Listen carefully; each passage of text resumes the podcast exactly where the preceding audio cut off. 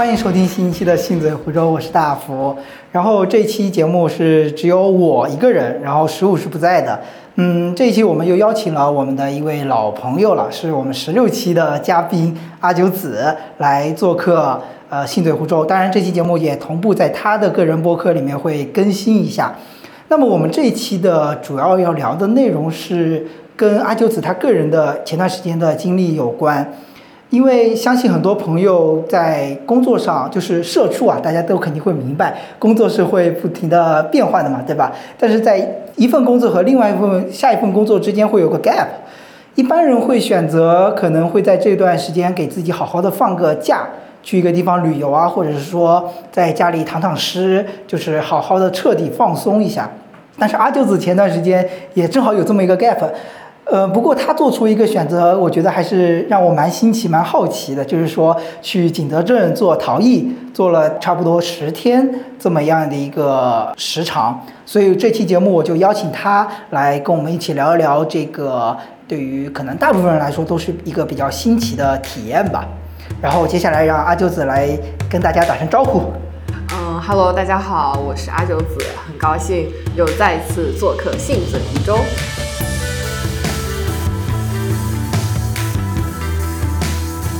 来，我们先讲讲你为什么要去景德镇吧。呃，去景德镇是因为我刚好结束了上一段工作，然后在。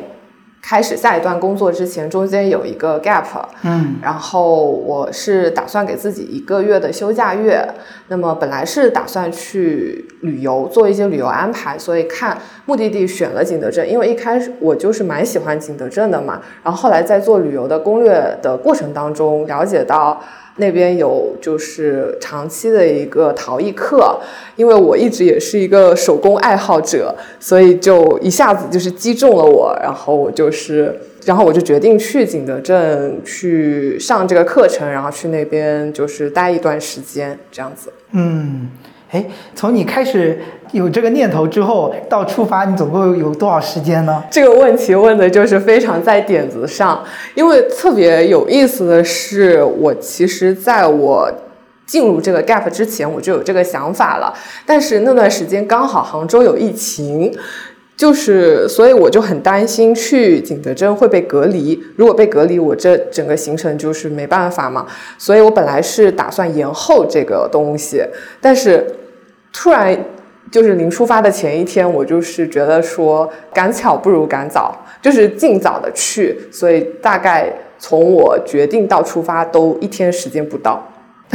就就我大概买早上买早上决定要去，然后我大概花了就买了下午四点的车票，花了两个小时收行李，哦，就这样，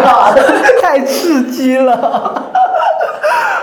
哇，还蛮不可思议的。然后你就是呃早上决定了，然后相当于花了多长时间来？定这个就是你的课程是也是当天买的吗？课程是提前定的，因为课程提前定，但是时间一直没有确定。就是你要跟老师说，你要跟老师再敲一下，说，哎，我这个时间我过个两天我开始课程是不是可以？然后老师说可以，我就当天下午就去了。哦，所以他那边的课程相当于是不是说一个大班，然后有个非常固定的开始时间，然后一群人一起上，而是说每个人都是单独的课程，然后一对一的那种感觉是吗？嗯，看不同的工作室，就是我去。去的这种是，就是老师他可以跟着你的进度走，就是但是也有那种是，就是有一期他会规定好什么时候开班，什么时候结课，然后你是必须要在这个固定的时间到达那个那里开始课程。哦，明白了。哦，所以然后那天早上决定了，然后就是买车票以及订住宿，对吧？对，就是在几个小时之内就完成了。对对对，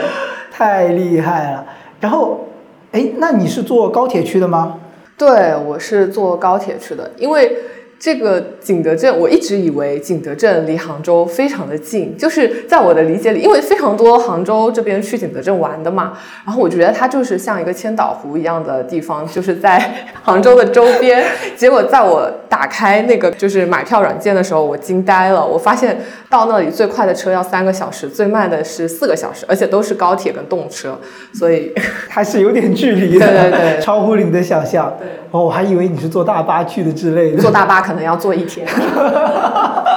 呃，他是不是要绕过安徽呀？它的地理位置。对，是的，是的，它会经过安徽，嗯而且有一段特别神奇，就是我们坐到安徽，我记得应该是宣城那一站，然后到站之后，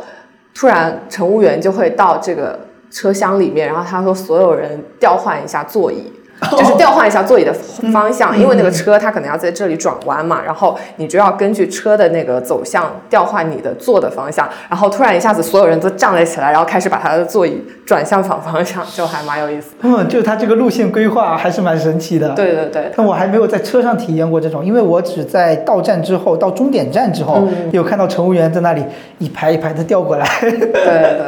哦，还蛮蛮有意思的。哎，那你去之前有对，就是你这个做决定的过程也是很快，但是你之前也有向往过，但是你去之前有对景德镇有什么了解吗？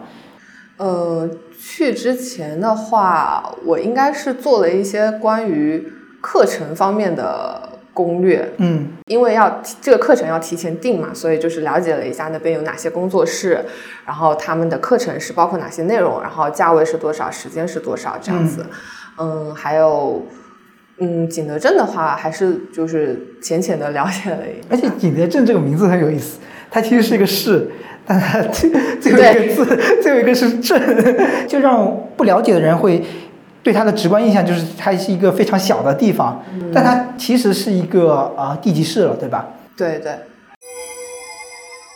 在录这期播客之前，我也去网上搜了一些景德镇相关的嘛，因为之前从来对这个城市没有了解过。后来发现，其实它这个城市，嗯，怎么说呢？呃，还蛮有意思的。呃，我们一直其实对于我们的印象的概念当中，它就是一个做瓷器的一个地方，对吧？会有景德镇的各种瓷器出产。但是其实我觉得蛮有意思的一个经历，是可以把它从建国之后到我们至今。它整个城市的发展分成三个阶段，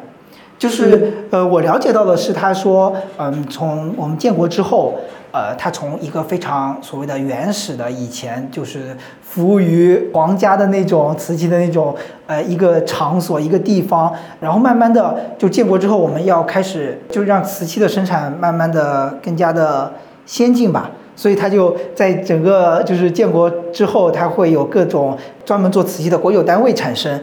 嗯，但是到了后面的，我们知道，所谓到了第二个阶段会有改革开放嘛，慢慢的这种市场经济进来之后，就会发现，呃，国营厂就有点难以生存下去了，就慢慢他们的生意被广东啊、福建那些更加符合市场规则的那些厂家给比下去了，所以慢慢的，它整个城市的那个经济就有点萧条了。慢慢到了第三个阶段，才会有我们现在所谓的艺术复兴这个整个城市的那种城市发展策略，所以才慢慢的衍生出所谓的这种啊、像你去报的这种课程也好，就是这是我所了解到，就是景德镇它这个城市目前它整个城市发展的规划。所以也就后来有了解到，说是目前有三个主要的那种这种艺术社区吧，像比如说是什么乐天，还有陶陶溪川，还有一个是三宝，它可能就是在啊、不同的地理位置，或者会有不同的那种倾向吧。不知道你选择的课程是在哪一个社区呢？我选的课程是在乐天那一块，就是乐天在我的隔壁，然后那一块呢，它是属于景德镇市区，然后是在一个旧的雕塑瓷厂里面。景德镇有非常多这样的一些旧的厂区，然后这个厂区的话是做的比较好的一个，因为嗯，就像刚刚你说的。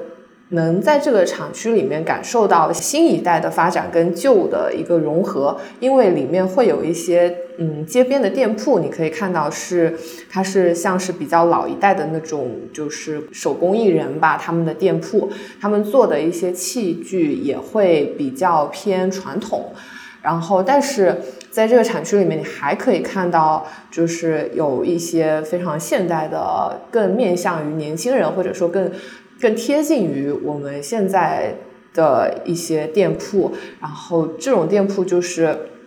它可以理解成是一些陶器。陶器的集成店，或者是买手买手店，对，因为里面会可以看到不同的艺术家他们的作品会在里面展出，然后也会有有非常多的年轻人，也可以看到相较于传统的陶瓷品的不同的展现的形态吧。嗯，感觉就是有新鲜的生命力给注入了，对吧？对对，因为呃，像乐天也是非常有名的一个嗯品牌吧，在景德镇这边，像在那个厂里面有有一个非常游客都会去的一个活动吧，就是乐天集市，它是在每周六的上午举办。就是因为有了这些东西，所以给这里带来了更多的一些游客也好，或者说注入了活力。所以你是有选择性的选择乐天，还是说就只是这个课程让你，就是你看中了这个课程，然后这个课程是刚好在这儿，对吧？对，就还挺巧的，因为呃，原先我也有看到乐天陶社的相关课程，但是因为乐天他们做的比较专业嘛，就是他的课程会更专，但是我可能是一个。比较新手的一个状况，我现在第一一次去，我会希望是说先有一个大概的了解，然后在了解之后，可能我可以回到呃，就是杭州这边，我自己再做更多的练习或者是了解，哦之后我再去做一个更深入的深造，这样子，对对对，跟我观鸟买的那第一节课是感觉是一样的。呃，还挺有意思的，就是感觉会有像桑巴，我知道它的地理位置会更偏郊区一点，对吧？对，它可能更适合已经有成熟的自我的体系的那些艺术家来发挥他们的创造，这种环境更适合嘛，对吧？有点这种感觉。对。哎，那我们接下来可以进入我们的第二篇章，就是具体聊一聊这十天当中。你的在景德镇当中的一个生活的一个场景是什么样的？因为它区别于我们平时的那种到一个城市旅游，会有非常紧凑的要去的点，一定要吃的哪些美食，一定要打卡的一些地方，对吧？就是在景德镇学习陶艺的这时间当中，更有点像。去到一个地方，呃，隐居的十天那种感觉吗？你觉得呢？嗯，我觉得有点偏游学的那种感觉，短期游学，就是你又学又可以有机会玩这样的一个状况，嗯。然后，嗯，讲一下这几天，就是我去之前，我我的期待也是觉得，哎，可能是一个游学的状况，就我白天在那里上课，然后晚上我可以出去玩玩，在当地就是体验一下当地的生活。所以这也是为什么我选了一个在市区里面的一个课程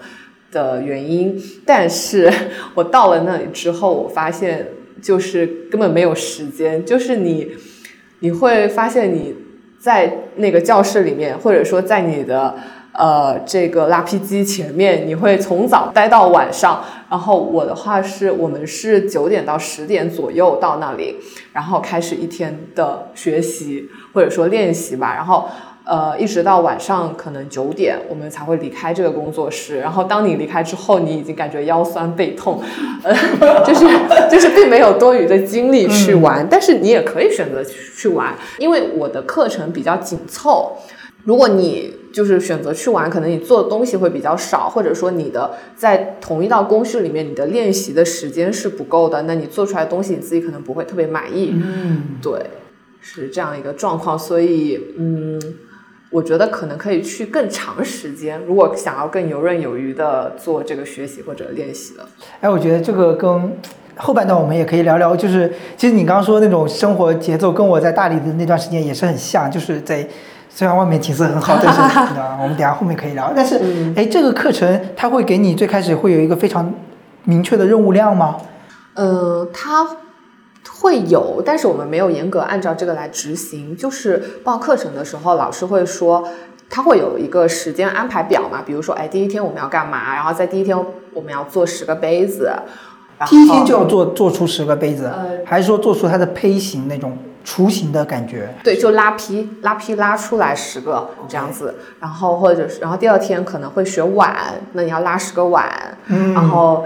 呃，剩下来的时间就是修坯，然后你要把你前面拉好的东西，把它修成一个你满意的形状。再后面两天，可能你就是要给它上釉，嗯，就是一个上色的一个过程。那你要去当地的那种卖釉的店，你要去采购你想要的釉料啊，自己选。对，你自己选，然后你自己喷，自己给它就是上釉。后面的话就是一个烧成的一个过程，烧成倒是还好，就是你送过去送送到窑里面。对，你在那等着就行了，对吧？对，在等的过程当中可以就是可以出去玩了。是是是，嗯，大概是这么一个过程，主要是呃，所以最后主要的成果是杯子和碗，对吧？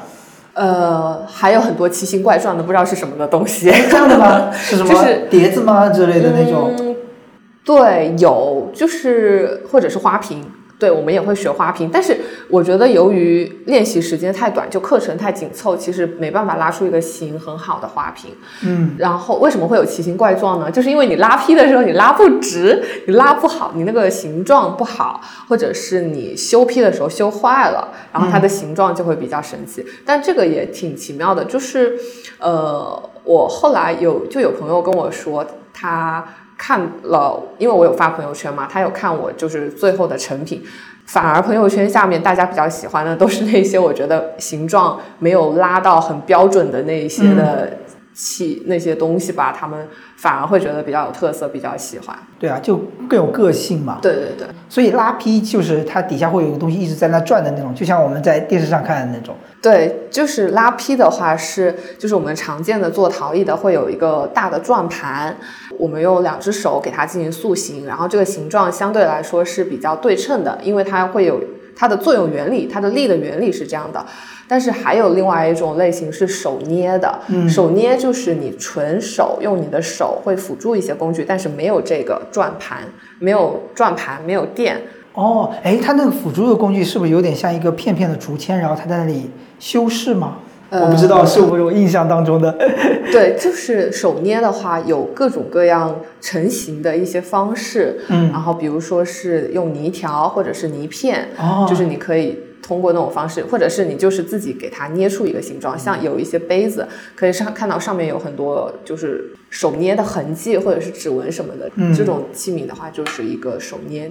制作的。感觉跟那种脑海里的就是电视上看的那种形象匹配起来了。哦但是其实刚刚讲到拉皮，我刚刚想笑一下，是因为每次那种所谓的恋综节目里面，总会有男女嘉宾去玩陶艺，是的，是的，那个就是大家理解的拉皮。所以老师会演示给你们看吗？所以他演示完之后，然后他也是相当于在他工作室，他自己也会继续做他自己的事情。嗯，对，就是我们这个课程，其实虽然不同的工作室会有不同的节奏，但是嗯，这个课程其实没有太多理论的部分。第一天会学习一些理论的，就是你了解一些理论的知识，但是更多的是在于你的上手的实操的这个过程当中，所以老师给你的。也只是说他给你示范一下一个杯子或者是一个花瓶、一个碗，他要用什么样的手法成型，然后你可以在这个当中用什么样的技巧去更好的做它，就你的手势是怎么样的，然后你要怎么发力，用手的哪一块肌肉去发力，或者是你的整个身体的姿势是怎么样。但是这个演示过程其实也是只有大概十分钟，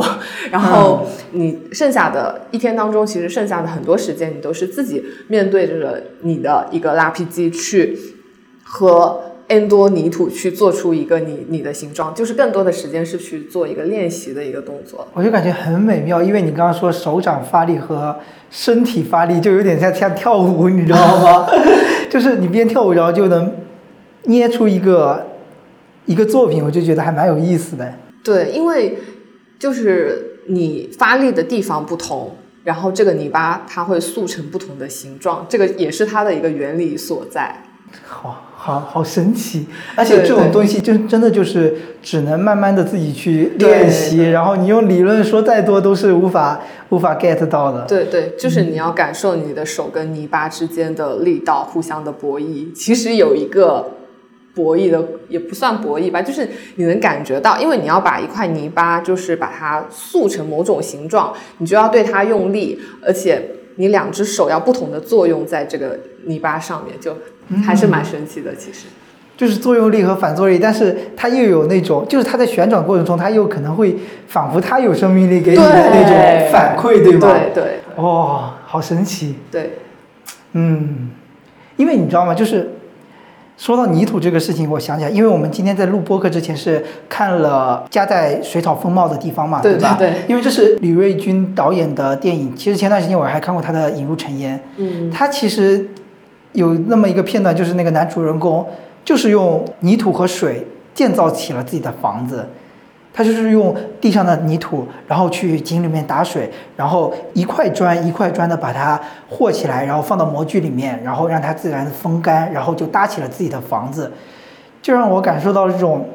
泥土的生命力就很原始，然后又很有感染力、很有感动的那种感觉。对，就是可以塑造成你的你想要的形状，然后也有很多可能性。它又能搭房子，嗯，然后又能做器具，它其实也可以做灶炉，对吧？又能生火吃饭对，啊，这个就是人生活的那个根本的那种感觉，是的，是的。很神奇。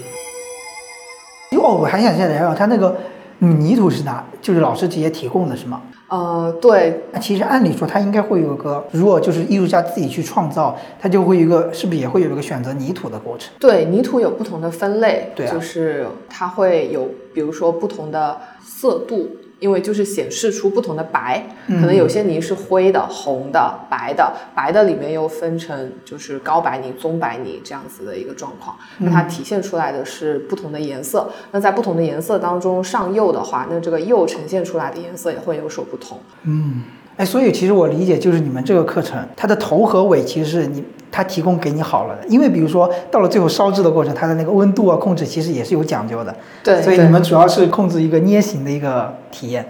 对对。哎，但刚刚我们聊到艺术家这个东西，就是你你觉得你们的那个老师算是一个艺术家吗？哦，这个问题很好哎，其实，因为我就是我们这个老师，我觉得他还不能不能算，老师应该不会听我的播客吧？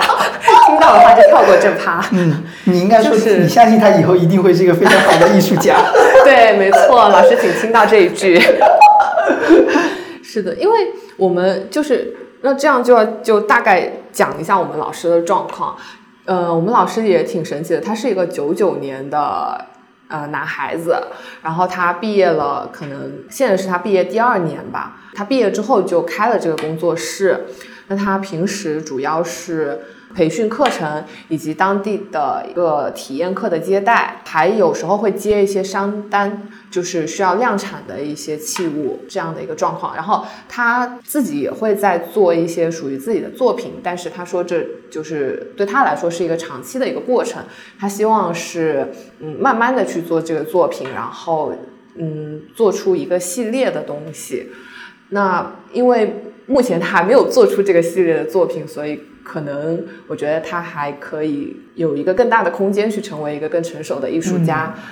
哎，其实我觉得有时候艺术家这个称号都是别人给的，嗯，会因为对。其实有时候你自我自己的整个感悟或者说创造的过程当中，其实你一定要把自己意识到自己是一个艺术家，你才能去有可能去创造所谓的东西。但别人认不认可你是个艺术家，就要看你有没有所谓的成名作。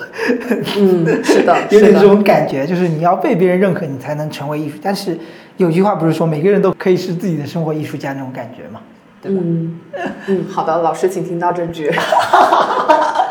哎，但我刚刚听到一个词叫量产，就是这种手捏的东西也可以量产吗？还是说它是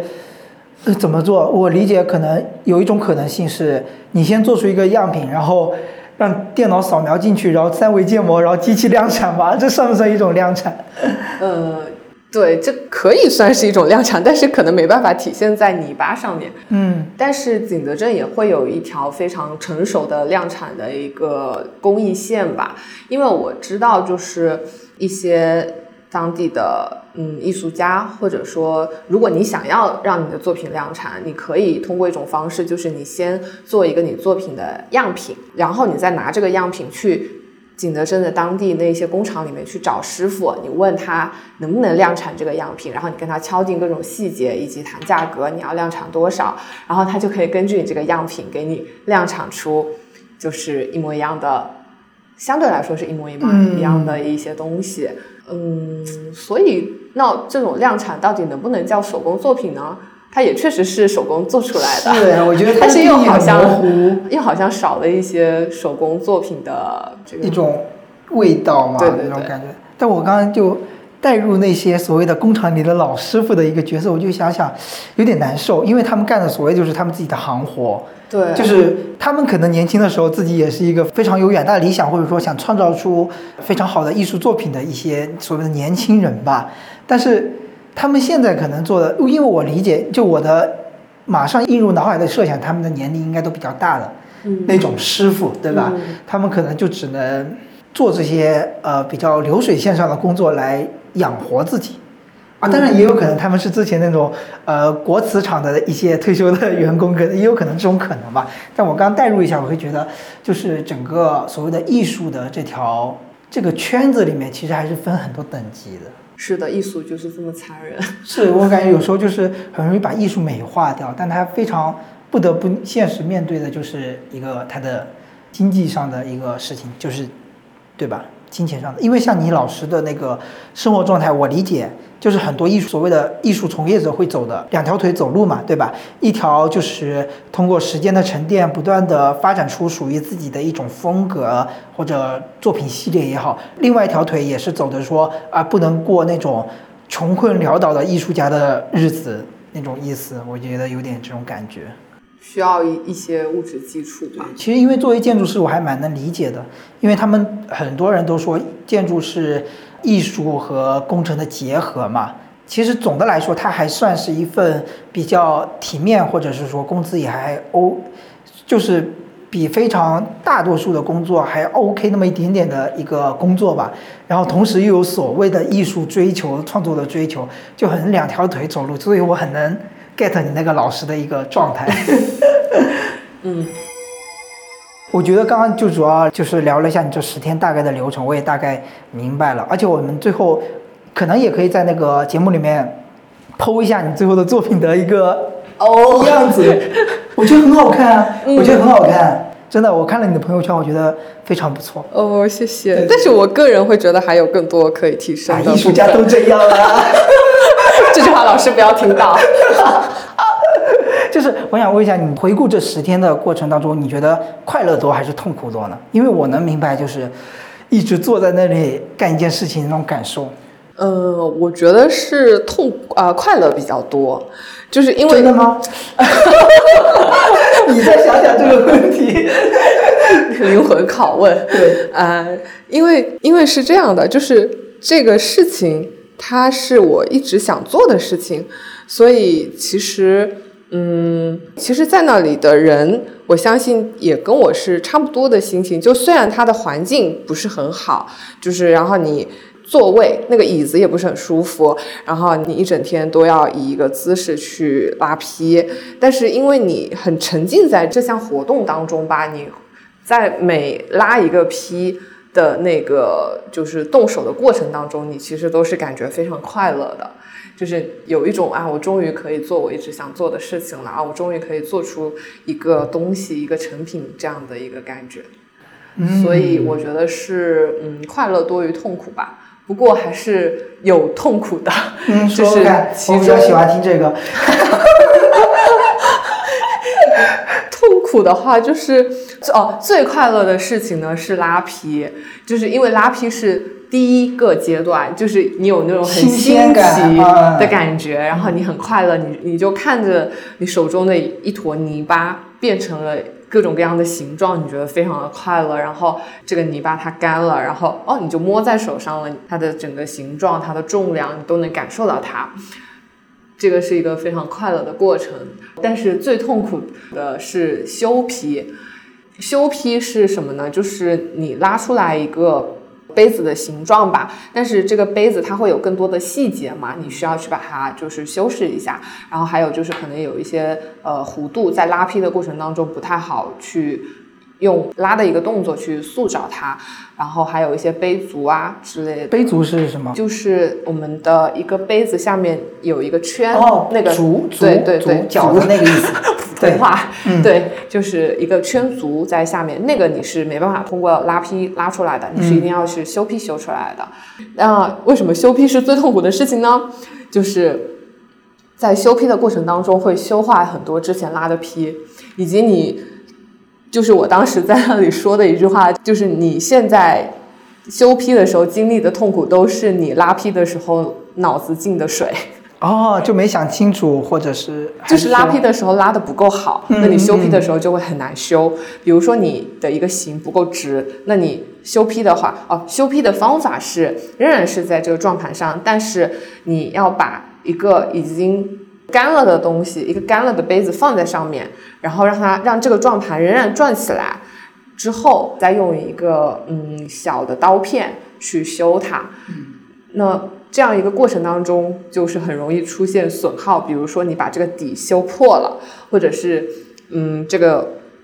杯子它直接从转盘当中飞了出去。哎，就是因为它不是一块泥固定在上面，它是你后天把它固定上去的。嗯所以如果你的技术不够熟练的话，它就很容易飞出去，然后你就看到你辛辛苦苦拉出来的坯，你觉得非常的完美，你觉得它是你做的最好的一件东西，然后它就在你眼前碎了。对，所以所以拉这就是嗯，所以这就是一个修身养性的过程，我觉得真的在修坯当中，这个也是一个很有意思的点，就是我们我因为我在那边我是自己去的嘛，但是我在那边有认识两个小伙伴，我们是坐在一起的，所以我们。我们在拉坯的时候都很快乐，但是到了修坯的环节，我们是三个女生，然后我们平时看起来也非常的温文尔雅，但是呢，在修坯的时候，我们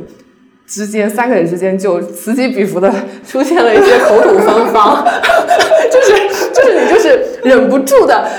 当那个意外突然出现的时候，你就是生理反应，然后突然就是口吐芬芳，然后边上的小伙伴就说啊，平时看你很文静，没想到一件事。哦是哦，我其实我其实有点难以想象那种崩溃。嗯，就是很修炼心态，就你修多了、破多了，你也就是你的心态一种修行。对对对，你修态心态也因为刚调整过来。刚我在听你讲的那个过程中，我一直在类比嘛。嗯比如说你们修坯就有点像我们建筑设计当中的一个概念设计，嗯可能就是啊，这是属于大师们创造的一个过程，很开心。这个地我要怎么设计？我要设计一个什么样的建筑？然后你修坯就是有点像把这个建筑如何落地，就非常的非常多琐碎、非常细碎的东西，也非常呃落地性的一些东西，就其实是一个非常有点枯燥、有点难熬的一个阶段。但是我突然意识到，就是你们在做陶艺和我们在建模有点类似，但我们能 Ctrl Z，你们不能 Ctrl Z。就我们能撤销，就哎呀，刚刚那个做的不对，我可以撤销，或者我可以另存一个新的文件，就是作为一个保底。但你们不行，就是东西坏了就是坏了，就它再也回不去了。就是你那个，比如说盘子飞出去了，很完美的，认为你认为一个非常完美的盘子，但是你也很几乎不可能再重塑一个你认为非常完美的一个状态了。对，这就是人生啊！啊，是啊，Oh my god！我觉得，所以我觉得我非常难以想象那种痛苦，除非如果真的要类比，就是我没保存那个文件，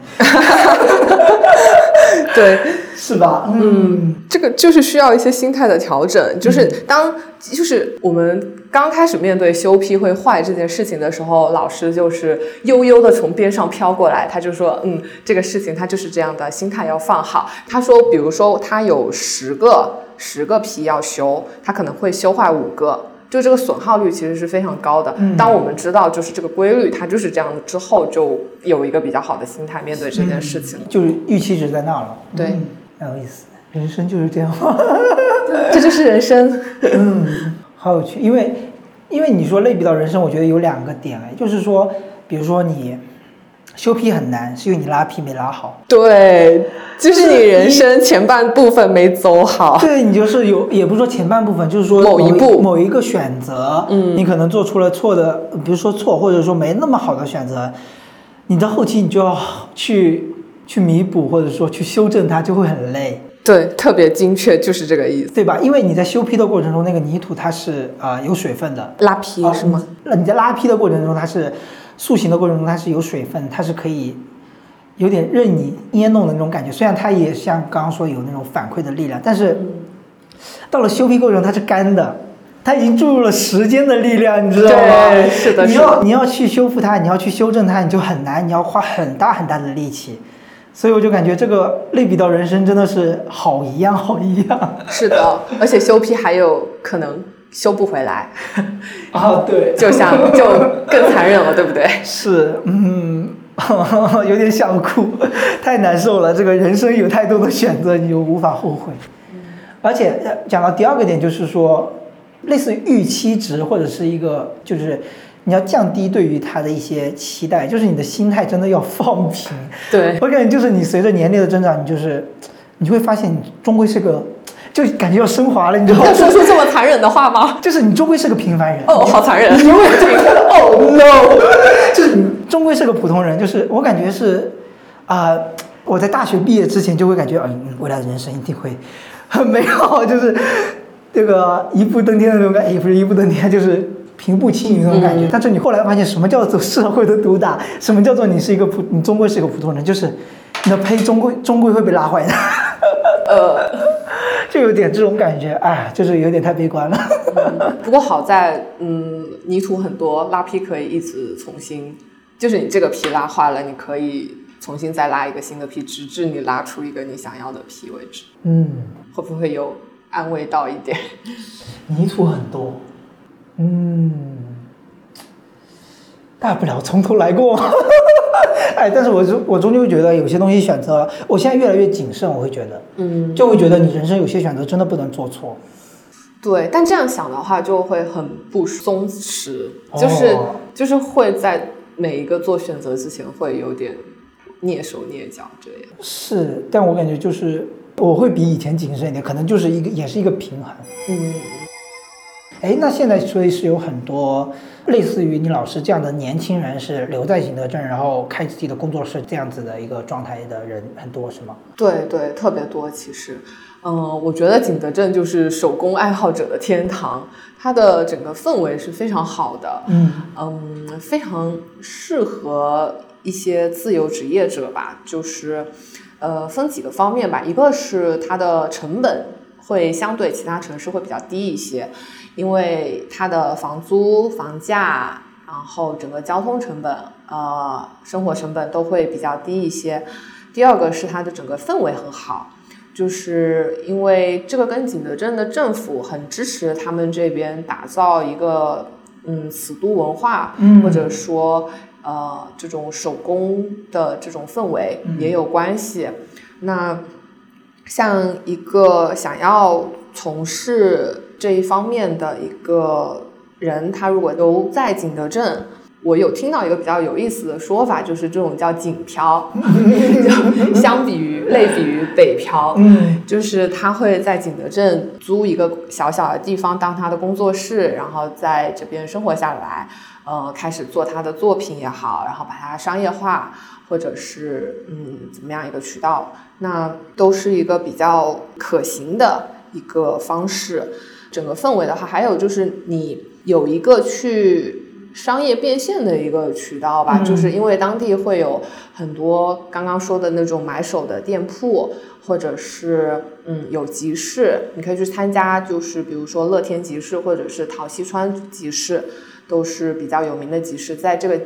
集市当中会有很多游客，嗯会他会冲着这个集市来，所以流量是比较大的。你可以在这个集市当中去有一些就是你的收入，然后它可以来支撑你的这个艺术创造的过程。嗯，其实整个城市来说，因为我能理解到，就是城市发展它到了这么一个阶段，相当于有点那个呃第二产业往第三产业发展的那种过程嘛。因为它你也说了，政策支持，就是因为它城市需要发展，它想要通过艺术复兴来。作为整个城市的一个支撑的一个产业嘛，所以说景德镇在我看来，它是一个非常好的所谓的窗口吧，就是这些手工艺爱好者的一个窗口，它能让很多人看到他们，看到这些艺术家，对吧？对，然后让他们有生存的空间。其实我觉得中国有很多非常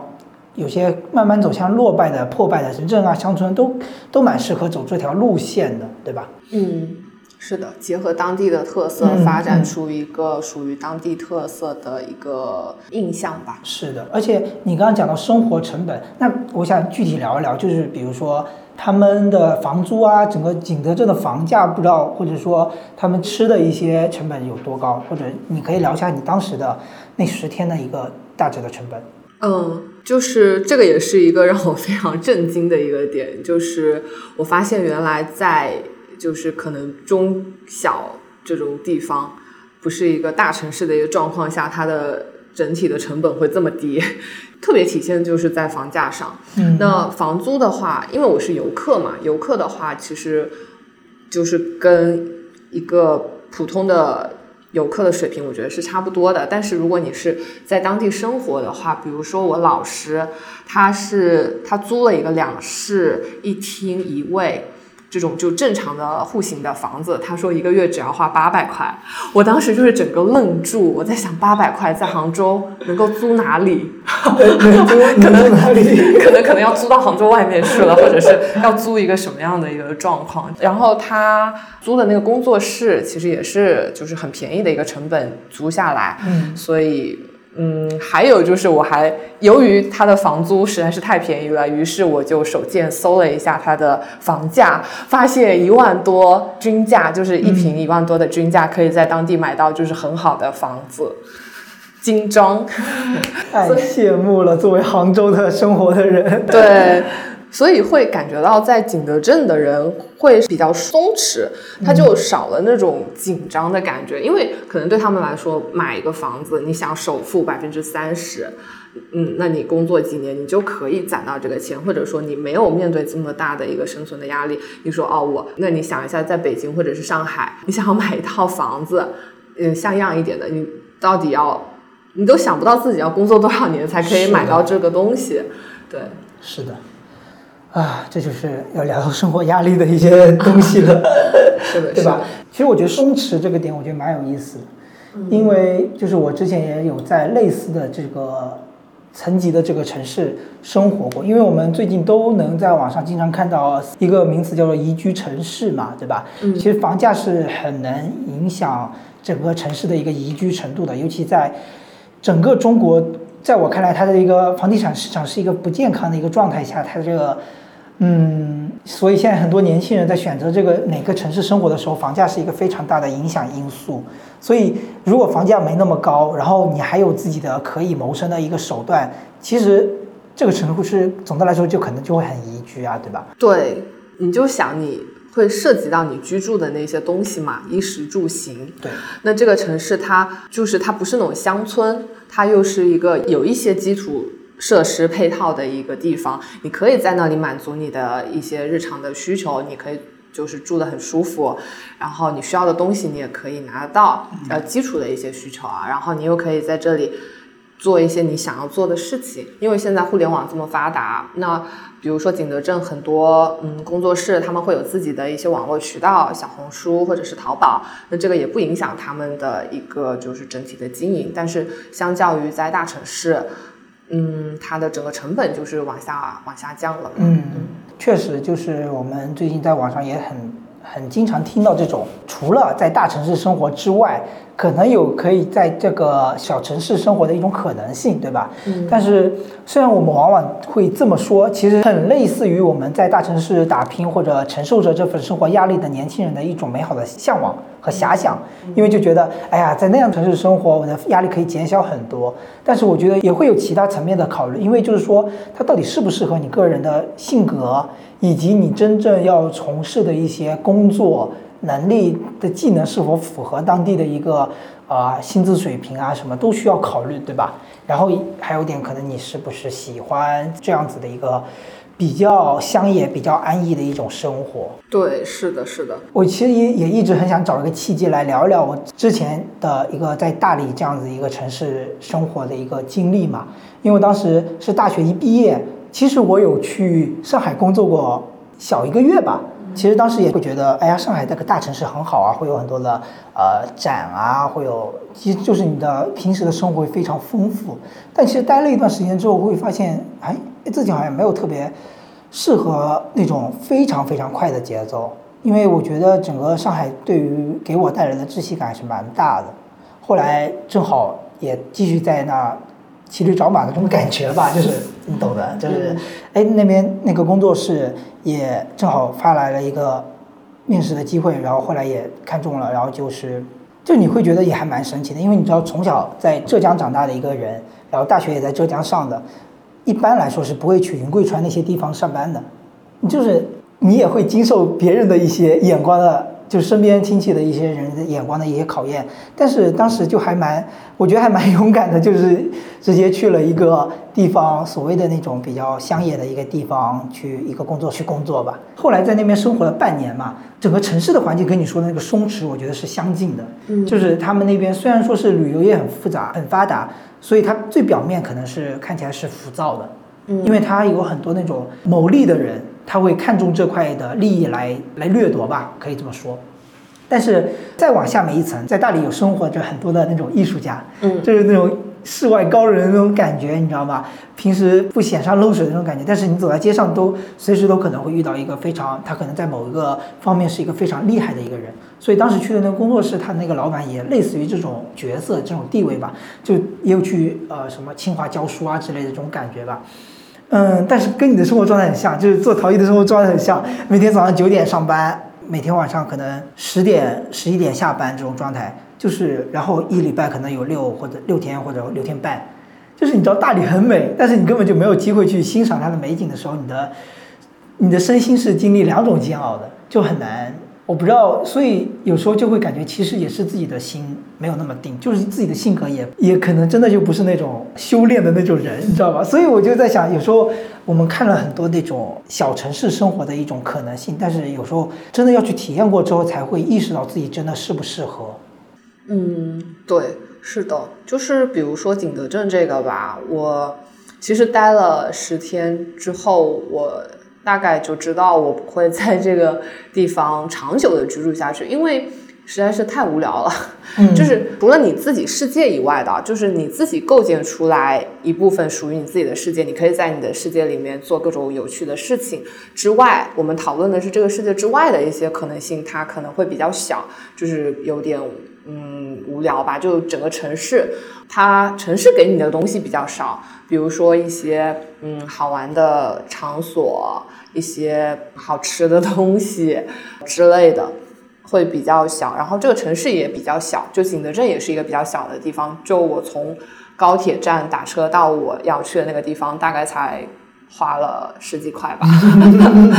就是它比较小，所以相较来说，我觉得杭州还是一个。就我去了景德镇之后，我就知道哦，我是个城市女孩，就是我还是很喜欢城市生活，它城市生活能够提供给我的那一部分东西，那我也愿意为这一部分东西相应的去付出一些，比如说更高的一些生活成本，或者是面对更高的压力。对，我想说也是这点，就是像只有在你真的体验过所谓这种比较呃乡下或者比较隐士的生活之后，你才会发现你自己需要什么。像比如说我们今天去参加这个观影活动，嗯，它整个杭州市几乎也就只有这一家影院有，哦，所以你就会意识到整个浙江省，你可能也就只有这么一个地方会是在电影院来上映他零四年的作品，是应该是零四年吧？14年一四年的作品，对对对对吧？就是比较大型的城市会提供这么样一个机会，去让你体验你比较倾向的一些活动，它会有吸引力，而且它会有很多有趣的人，它会举办一些有趣的活动，会让你去参加，你可以认识一些非常新奇的朋友。虽然我现在最近这件事情对于我来说，我对他有质疑，就是说你认识的那些人不一定有意义，就是这是另外一个话题了。但是我觉得他能让我就每次都会有新的东西可以让我去体验，虽然这个新的东西不一定好坏，但我我有对他评价的一个机会，但是在一个小的地方可能就不太有。就是我我试图在对比，就是我在这两个城市生活的一种体验。嗯相当于我在大理生活了是半年，在杭州生活了快两年多了，嗯，对吧？我记得我们认识是我刚来杭州不久，是的是的是吧？是吧？是的还蛮有意思的。嗯，就是在大理，虽然他们也也有很多那种活动，你也能认识很多奇人异事，嗯，但是对我来说，其实也会有飘的感觉。对，就是体验活动都会给人这种感觉。嗯，就是你需要一个更长的时间进入在里面，在这个活动当中，而不是一个我只是过来看一下，哎，这个是怎么样的，这周围的人是怎么样的这样一种感觉。这是一方面，而且我更想说的另外一方面，这个飘就是说你会有跟，你有亲朋好友在这个城市，我觉得这躲不开，对不对？嗯我感觉我更倾向于在杭州的一些点吧，像比如说刚刚说的一些便利性，或者是说一些可能性，对吧？另外一个点就是说我有一些朋友在这里，嗯我觉得我越来越看重这个。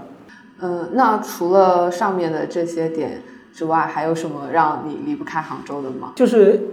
你在选择自己要生活城市的时候，就像我们刚才说的，你要知道自己真的需要需求的是什么，嗯对吧？一方面你需要有呃比较合适的工资收入来支撑你的生活，另外一方面你需要亲朋好友的支持，无论是身心上的。还有一点，对于我个人来说，我觉得离不开的就是自然。虽然每个城市都会有它属于自己的自然，但是我觉得，呃，杭州这个城市的自然，我觉得是非常有它的嗯魅力的。相比较我过去生活过的这几个城市，我觉得上海很难说有自然的景色，在整个市区当中啊，对吧？啊、大理有，大理你几乎每个周末你都可以去爬苍山，去爬洱海，但是它缺少我刚刚所说的一些便利性，以及我的一些朋友，以及我很难，就是每次我回去找我的家人，可能都要比较困难，所以我觉得更有飘的状态。另外一点，对于我个人来说，可能就是我非常需要一些自然的环境，你就触手可及的自然。对，这种我觉得是啊，一个城市它非常大的魅力。所以说，杭州会有它独特的魅力，就是它在于它有西湖以及西湖周边的一片山。这是我记得我也提过蛮多遍的了，就是你可以不停的去探索，就是你每天早上起来，你可能坐个地铁，你就可以去它里面的山林里面去观鸟也好，去啊、去走走也好。我觉得就是非常棒的一个东西。这样子的一个情况，在中国的城市我觉得不多了，就是在市中心有非常完整的一片自然景象。是的，是的，这个我昨天跟我朋友去寺庙里面，我们去也是去，你又去拜拜了对，又去拜拜了，需要续上今年的拜拜。然后我们也有聊到这个点吧，就是我说我。就是我有一种说不出的感觉，我总觉得杭州的绿色就是跟我在其他地方、其他城市感受到的绿色是不一样的。那今天听你这么讲，我刚刚就在想，我觉得杭州的绿色有种小而美的感觉，就是嗯，就是你可以。然后它又很立体，它不是一个平面的，对对对就很多城市它它是有一大片绿色，你可以在地图上看到有一大片绿色的东西，但是当你满怀希望的去到这个地方之后，你发现它很平，它是一个二 D 的空间。嗯但是杭州的绿色，它是一个很立体的一个空间，你可以你想上上下下，或者是你就想在一个平面上待着都 OK。然后为什么说它小而美呢？因为我觉得就是可能因为它的这种立体的感觉吧，你可以在一个很小的一个范围里面探索出很多不同的东西，你会觉得呃很有意思。然后还有就是像你刚刚说的，就是交通很方便嘛，因为你去到就是西湖或者是景区那边，其实算是城市的一个中心的一个点。你不管生活在城市的哪个方面，就东南西北哪个方向上，你到这样一个地方都是一个中心点，你不会感觉说哦，我是离开了这个城市，去到了一个我我需要周末驱车，对我拿出一大段的时间，然后我去去一个遥远的郊区去度过我的绿色生活，不需要就是你可以是啊，我今天下班了，我就是想想去一个绿色的地方待一会儿，OK，我就去了，是就这样一个状况。对，我觉得你说的太有道理。你就是你刚刚说的那种二 D 和三 D 的感觉，有些城市它可能就是铺了很多的行道树，做了很多的街边绿化，或者是有湖泊的设计，但它终归是平面的。就是之所以立体，我觉得它可以把整个杭州的整个市中心类比成一个小园林。嗯，它是有违和感，它是整个西湖和周边的山，它就是园林当中的池子和那些假山。嗯，就是你知道你在逛园林的一种比较妙的一个点，你就在里面上蹿下跳。嗯，就是你的的一步一景，不单单是在平面上的，而是在啊、你的视线在高低各处在变化。其实把一个园林放大到杭州整个范围，就是杭州就是一片园林，那种感觉从小见大，就是你可以运用很多所谓园林的那种审美去窥探它。比如说你在山的某一个高度，你就像在假山的一个洞里面，就看整个城市的面貌，这种感觉我就觉得啊，好棒！它是可以让你去不停的探究、不停的探索，花上好几十年去品味的一个东西，所以它就很有魅力。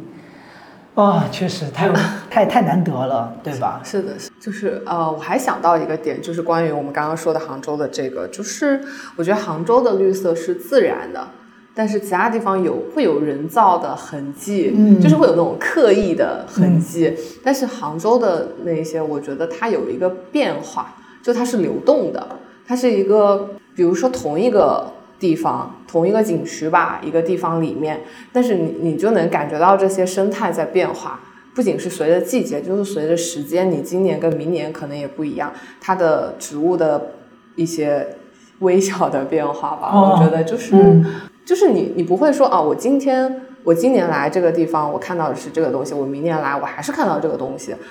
就是会有一种自然的一个变化在里面。我觉得这个其实我觉得不得不提的一个词，就是我最近在看自然文学比较多嘛，就是他讲到一个词就叫周遭世界嘛，嗯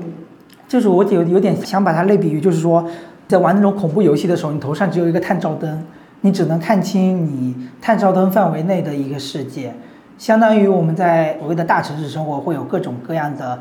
呃，压力，你每天脑海里想的就是这些事情。啊，房价压力好大呀，因为我们都知道杭州的房价是高的离谱的。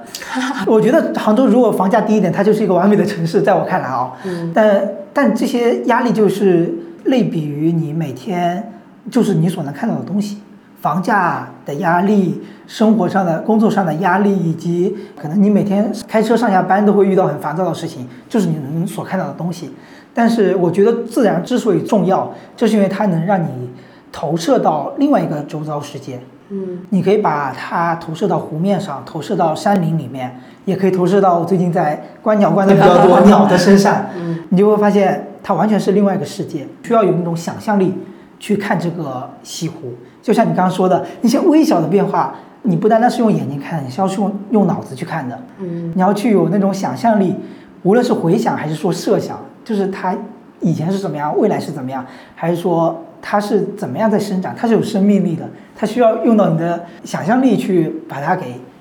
啊、揉揉进你的生活里。我觉得这个是一个需要功力的事情，所以就是在观察自然的时候，有些人看不出东西，但有些人是看得出东西的。所以我就觉得杭州还是，但最终来说，我可能不一定就是会像很多人设想一样去到一个真的小城市去生活那种退隐生活。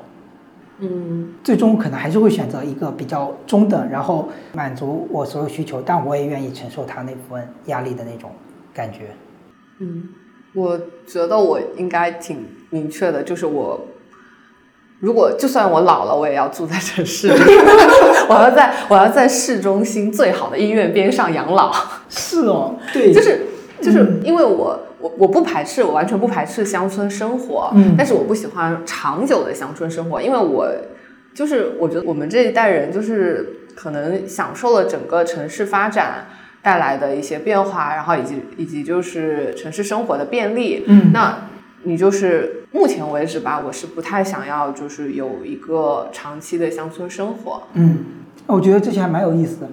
就是很多人都想说摆烂，哎呀，我不不工作了，我就回家躺着也可以过。但是这些录下来，我觉得结合你之前在景德镇的生活也好，我之前的生活经历也好，就是你之要选择一个城市生活，真的就是你要想清楚你到底想要什么 是的，啊，我觉得还蛮有意义的。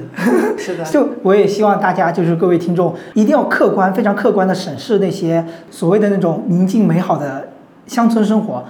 你要非常客观的审视自己想要的是不是这些这个样子，而不是别人投射和强加给你的一种想象，我觉得还蛮有意义的。对，这就是让我想到小小红书博主有些可以去坐牢了，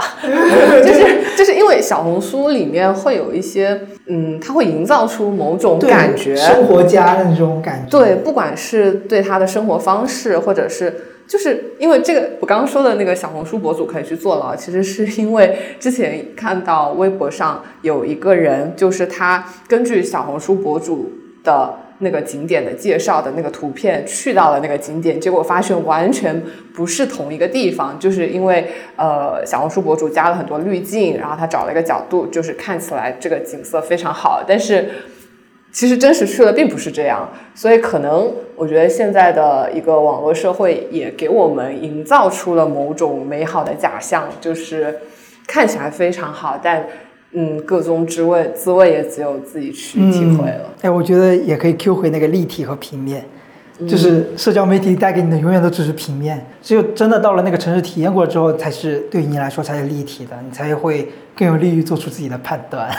那我们也聊了很多关于小城市和大城市之间生活的区别，以及自己想要的哪种生活在什么地方可以实现。那也欢迎观众给我们留言，到底是喜欢在小城市生活，还是在大城市生活，以及各自的原因到底是什么？我们可以在小宇宙的投票页面发起一个投票，希望各位听众踊跃参与。然后谢谢大家的支持，我们这期节目就到这了，我们下期再会，拜拜。拜拜。